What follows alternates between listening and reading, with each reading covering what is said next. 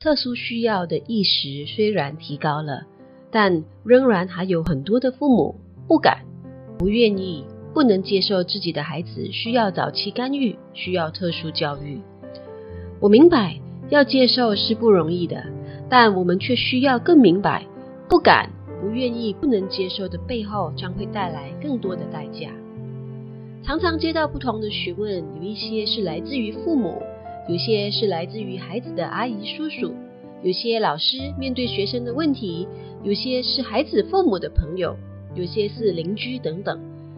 除了父母，其实孩子身边也许围绕着很多关心以及想要帮助他们的人。有些父母觉得孩子还小，长大就会好，但是真的如此吗？那到底什么样的行为是属于异常的行为，需要被重视呢？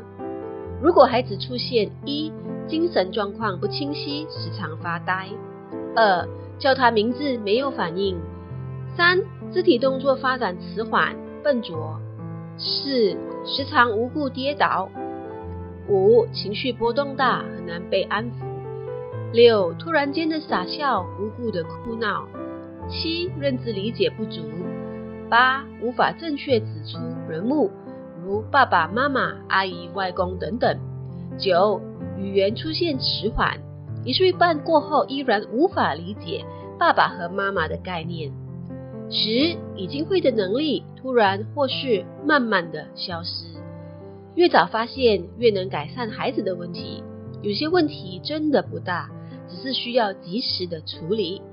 大家好，我是黄小嫣，Coffee Talk 二十七。今天依旧是我的工作日，而且是快乐的工作日。愿您愉快。